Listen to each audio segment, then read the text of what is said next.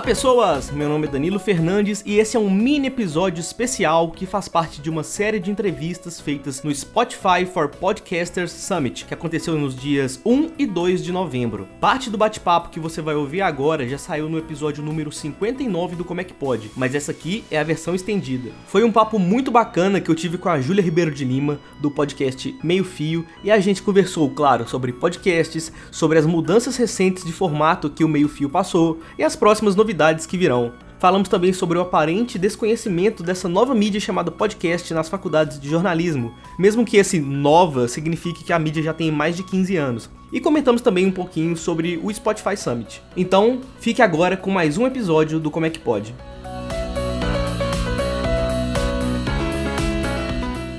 Começando aqui outra gravação de podcast no evento do Spotify, né? Não dava para perder essa grandíssima oportunidade.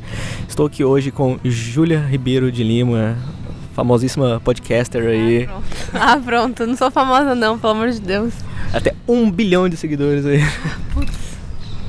Então, é, tá sendo um podcast meio surpresa, assim, porque. É, total. Né? total. A Júlia tá até meio desesperada que ela não sabe o que eu vou perguntar, mas eu também tô um pouco, porque eu também não sei o que eu vou perguntar direito. Então, para começar, conta aí pra galera. Quem é você? É, quais são seus podcasts? Ou por onde você já esteve nessa vida de podcaster? Oi, gente, eu sou a Júlia Ribeiro de Lima. É, eu tenho 24 anos, eu sou ariana. não, mentira. Mas eu sou mesmo. É, eu comecei, eu entrei no mundo de podcast no Papo Torto há muito tempo atrás, em 2016, com o PC, o Gus e o Julião. Daí eu acabei saindo, porque eu saí do lugar que o Papo Torto era gravado. E passei um tempo sem podcast, até que um dia eu e a Antonella Vanoni resolvemos gravar o Meio Fio em 4D. A gente manteve o Meio Fio em 4D por quase um ano e a gente fazia por Skype, era uma loucura, porque ela morava em Porto Alegre, eu morava em São Paulo, eu moro aí em São Paulo, no caso. Daí, um ano de podcast se passou, a gente resolveu parar, porque a vida acontece, a gente estava fazendo muita coisa, é, tentando entender o que estava acontecendo nas nossas vidas mesmo, assim. E em maio desse ano, 2019, a gente começou o Meio Fio, que seria uma segunda temporada repaginado, novas pessoas na mesa do Meio Fio em 4D. O Meio Fio sou eu, a Antonella Vanoni, a Estela Espínola e a Stephanie Noelle. Eu ia falar Genoelle, o arroba dela. E hum, a gente tá no, fazendo meio fio. A gente botou ao ar em junho, estamos entrando em novembro, então nosso quinto mês. E já temos 22 episódios no ar no momento que eu gravei esse podcast. depois dessa mudança, essa segunda temporada, essa repaginada, essas novas contratações, digamos assim, é. para a bancada, é, além da, da, mudança de equipe, que uhum. tem mais gente, qual que existe alguma mudança editorial, digamos assim, no podcast? Alguma coisa que mudou mais drasticamente, assim, que vocês quiseram fazer diferente? Ó, oh, pensando, é, são quatro cabeças, né, pensando no, no podcast. Então, querendo ou não, tudo muda. É, quando era a Antonella, era muito mais fácil de decidir um tema, a gente não se incomodava de ter temas repetidos um do lado do outro. E agora a gente tem essa preocupação. Talvez não seja nenhuma uma preocupação editorial, mas é algo mais. A gente começou a entender como é que funciona, a gente já está mais tempo nesse meio, a gente começou a entender o que a gente precisava fazer. Foi mais isso, eu acho. É, mudança editorial mesmo não teve a gente só se preocupa, se preocupa mais com conteúdo, assim, a gente se aprofunda mais, a gente estuda mais, a gente aprende mais quando vai gravar. Eu acho que foi nesse sentido. E como é que vocês fazem? Porque é uma coisa muito difícil, já é gravar presencialmente, agora gravar com quatro pessoas e conseguir combinar isso, conciliar isso. Como é que vocês dão conta de fazer? A gente tem um dia salvo na agenda, que é o dia da gravação, que são todas as terças-feiras. E se uma não pode gravar um episódio, a gente. Tudo bem, uma não vai. É, essa é a vantagem de ter quatro pessoas, né? Podem gravar três de uma vez. É, semana passada, por exemplo, eu tava doente, eu não fui. Já aconteceu da Antonella não ir, já aconteceu da, da Stephanie não ir, da Estela não ir. A gente não se prende muito a isso, assim. A gente, a gente sabe que a gente tem que gravar, porque a gente tem uma agência por trás, a gente tem todo o resto. Não é um podcast mais amador, como era o Meio Fim 4D. Mas gente, eu faço de ter três, quatro pessoas dar essa liberdade. Bom, é, então me conta aí o que você está achando do evento do Spotify, por que, que vocês resolveram vir, assim, né? Além do óbvio motivo que vocês têm um podcast e vocês querem, sei lá, fazer um networking, aprender coisas, mas assim, motivo principal para você, assim, a importância de, de ter vindo aqui nesse evento. Ah, eu vou dizer o clichê que 2019 é o ano do podcast no Brasil, meu Deus. Como alguém que tá no podcast desde 2016, eu acho que a entrada do Spotify mudou a visão do que é podcast, do consumo de podcast no país. E ver tanta gente foda reunida falando, tipo, falando e debatendo temas tão relevantes para quem faz podcast mesmo é o que faz a gente vir, sabe? É eu acho esse evento muito legal e eu acho muito legal que as discussões estão estão todas em um podcast, né, que a Spotify criou, mas eu acho que não é um não é evento para público geral, sabe? É um evento mesmo para galera que, que cria, que tá aqui dentro, trabalhar e ter ideias. Tipo, a gente saiu daqui com um milhão de ideias e hoje vai ser igual. Então é mais por isso, assim, mais para para gerar discussão entre os criadores. Entendi. É, bom, e você também é da mesma área que eu, acadêmica, você se formou em jornalismo, né? É, você acha que é uma tendência, assim, a galera do jornalismo tentar entrar mais de cabeça assim em podcast, tentar um diálogo mais próximo assim, já que é uma mídia que tem uma retenção muito grande de público. Vendo de uma visão jornalística, eu ainda acho que o podcast é muito, quer dizer, não sei esse ano, mas ainda está muito pouco difundido dentro das faculdades. É, eu fui dar uma palestra de podcast na minha faculdade depois que eu me formei. E eu perguntei para uma sala de 50 alunos quem escutava podcast em 2018, isso. E duas pessoas levantaram a mão. E daí eu falei, gente, vocês são em 2018, vocês não escutam podcast, vocês nunca pararam para pensar o que, que é, vocês não sabem o que, que é. Então eu, eu acho que agora a Globo ter entrado tá trazendo mesmo, assim, uma grande visibilidade do podcast. E eu, eu acho que os novos jornalistas, quem tá chegando, assim, quem tá na faculdade, vai ser uma forma de começar a entender e fazer um, um, jornalismo novo, porque foi até algo que a Renata Lopretti falou na, na palestra na, na palestra que ela estava com, com a Magê, com o Emanuel Bonfim, que ela falou que o, o podcast pegou uma faixa etária que o jornalismo ficou duas décadas tentando pegar e não conseguia.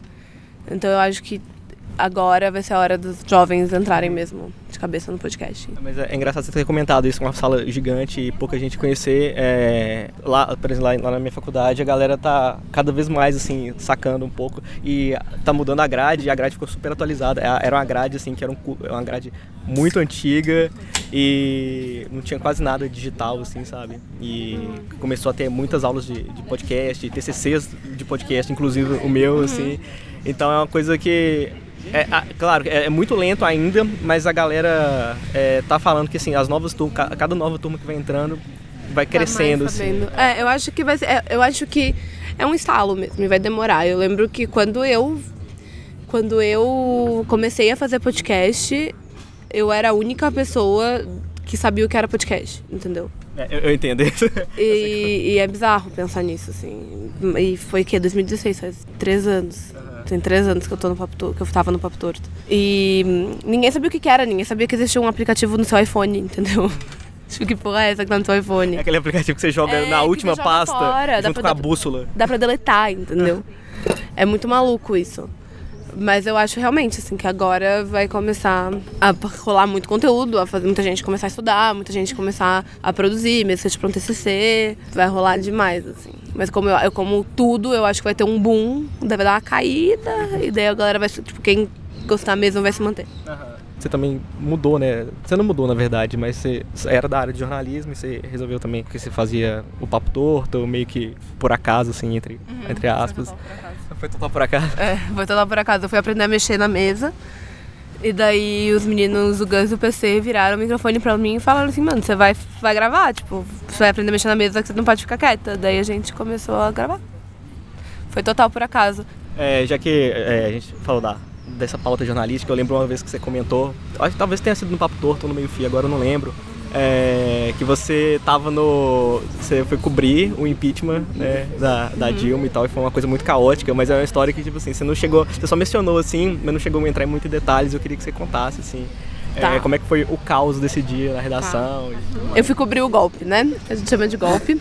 Apesar do lugar que eu tava trabalhando, eu tive que girar a camisa do impeachment, então eu tratava como impeachment, mas eu fui cobrir o golpe. Foi um dia que eu fiquei 14 horas na redação como estagiária. Eu tomei duas pílulas de cafeína, quatro latas de Red Bull, é, bateram na minha porta pra, pra, servir pizza quando eu tava no ar. Foi ótimo. Morreu, mas passa bem. Morreu, mas passa bem. Eu trabalhava em rádio, no caso, e eu era produtora. Eu era a única estagiária que produzia no Estadão.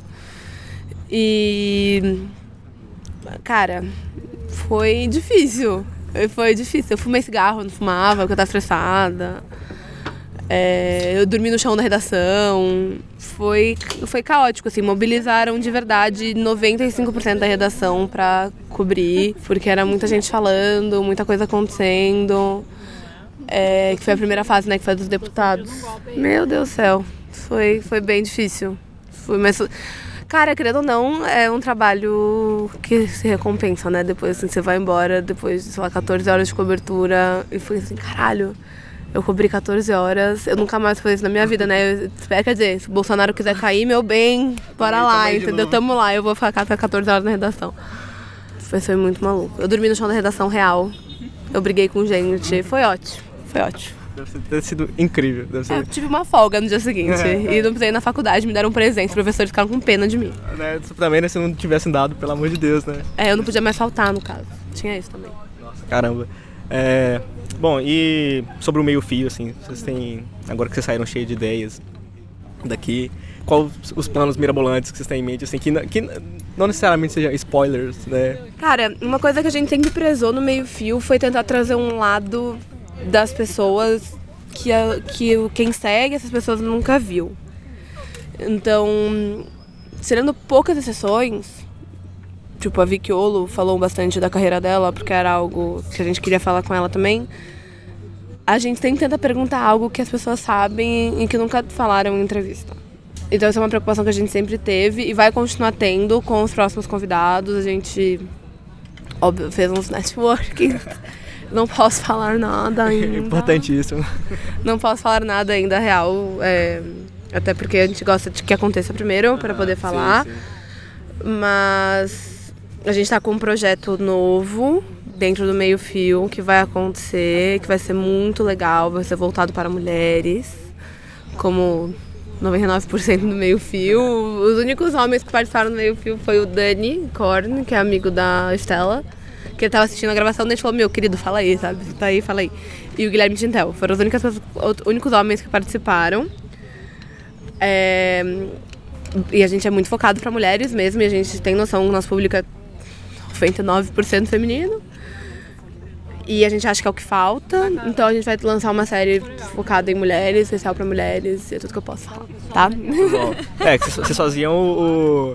Vocês faziam o trampo das minas, né? No, no, na versão antiga, né? Fazemos o trampo das minas, é algo que a gente sente muita falta. A gente tá. Vamos, a gente vai melhorar isso aí, vamos pensar dessa forma. Olha só, eu quase acertei o, é. o caminho que vocês estão indo, então. Pois é, vamos melhorar isso aí. Mas vai ser legal. É, acho que é a única coisa que eu posso falar, de verdade. Muito bom. É, a gente está no meio do segundo dia aqui do, do Spotify. É, tem alguma coisa que vocês ainda, você ainda quer ver muito aqui hoje? Tentar aproveitar o restinho que tem de evento? Sim, eu quero muito ver uma, uma talk que vai acontecer daqui a pouquinho sobre. Cadê? É, o formato Reza Redonda no podcast, que eu acho que é algo muito relevante. No Brasil é o que se faz mais e eu gosto disso mas eu quero entender sobre. E eu também quero muito ver um que chama Reinventando-se no Podcast. E o Vamos Falar sobre Saúde Mental. São três episódios que eu quero, três talks que eu quero muito, muito participar. Eu quero muito assistir e ver, porque são três assuntos bem relevantes pro meio fio. Eu acho que ontem a gente viu assuntos relevantes pra gente, como pessoas mesmo, e para ter uma visão mais geral do que está acontecendo no mundo. E hoje a gente está mais focada no, tipo, no nosso podcast. Muito bom, muito bom. Bom, acho que é isso. Agora, para finalizar, uma. Esse é, esse é, um quadro que eu sempre pego as pessoas de surpresa. tipo a dica da semana. Exata, exatamente, é isso. É uma dica da é, semana. a dica da semana. É a dica da Pode semana. Ser, ser, tipo, referente a qualquer coisa? Qualquer coisa. Tá. Vai ser, vai ser pro seu podcast, eu tenho quase certeza disso. Não, é, sim, escutem o meio fio. não, além disso. Mas não vai ser sobre podcast, não. Eu vou, eu vou indicar uma coisa que eu ia indicar no meio fio, e daí acabou que eu não indiquei, indiquei outra coisa. Eu vou indicar uma série do Hulu, que tem plataformas ilegais, vocês se virem pra assistir, eu não vou fazer propaganda de pirataria. Na plataforma Give Your Jumps, como diz o Chris Dias. É isso mesmo, é exatamente. Dá seus pulos aí que vocês acham. É uma série que chama Looking for Alaska, que é um livro do John Green, que virou série agora, é um dos meus livros favoritos e a série tá impecável, linda, morri de chorar. É muito legal. Assistam. É isso. E é sobre o que exatamente? Ai, quanto menos saber, mais legal. É um menino que vai pra uma internato e conhece a Alaska. E daí ela é doida e é isso aí. muito bom, muito bom. A gente gosta de gente doida. Eu adoro gente doida. Gente doida é muito mais interessante. Muito mais. Não, é muito. Gente, a série é muito boa. É muito profunda. Eu acho que eles aprofundam no sentido assim, aprofundaram bem uhum, os personagens. Pra quem lê o livro vai gostar, vai ficar satisfeito. É bem, bem legal. É, isso é bom, né? Porque quando a gente, a gente tá muito acostumado a ver adaptação de livro pra filme, e aí vira uma coisa super rasa, assim, e Sim, a não. galera odeia, né? Geralmente. Eu acho que foi, eles fizeram muito bem de ter feito a série. Eu vi algumas pessoas reclamando da divisão da série, mas eu concordei com a divisão da série, achei muito boa. E não vai ter, acho, acredito eu, né? Não é pra ter uma segunda temporada. É muito, gente, é muito bom. E o livro é muito bom. Então, Looking for Alaska, chama Quem é Você Alaska em português. Os dois. Tanto o livro quanto o filme. Eu canto a série, desculpa. É isso. Então, se tiver a segunda temporada, podem ignorar. Podem ignorar? Quer dizer, não sei, acho que eu vou ver, mas. a gente sempre assim, né? A gente acaba vendo. Pois é. passando raiva depois. É, é bom passar raiva às vezes. Pra falar mal, pra falar mal com é, propriedade. Propriedade, exatamente. Então é isso. Muito obrigado pela, pelo, pelo seu tempo e disposição. Imagina, foi super legal. Então valeu, é isso. Tchau, gente. Eu sempre faço isso quando eu acabo de gravar. Você sempre faz É automático. Ela tá gravando ainda. Então ela tava falando sobre mostrar, fazendo tipo um dedinho assim. Tipo, de, o, o, o dedo da paz, o dedo da vitória. É isso. E essa foi uma das entrevistas que eu fiz lá no Spotify Summit. Lembrando que tem outros episódios por aqui com Cauê Moura, a Carol Rocha do Imagina Juntas, o Leandro Marim do História no Pente, o Alexandre Níquel da agência de podcast e também a Thalita Lefer e o Hugo Benchimol. Obrigado por ouvir e não deixe de seguir a gente nos links que estão na descrição do episódio. Não deixe também de mostrar o como é que pode para seus amigos. A melhor divulgação é através do boca a boca e isso faz a comunidade em torno desse podcast crescer cada vez mais. Por último, mas não menos importante, responda a Pod Pesquisa 2019 e ajude os produtores de podcast a conhecer melhor o perfil do ouvinte brasileiro. Para responder não leva nem 10 minutos. A pesquisa vai ficar no ar até dia 15 de dezembro no site da ABPod e o link também está na descrição desse episódio. E mais uma vez, eu sou Danilo Fernandes e a gente se vê logo mais.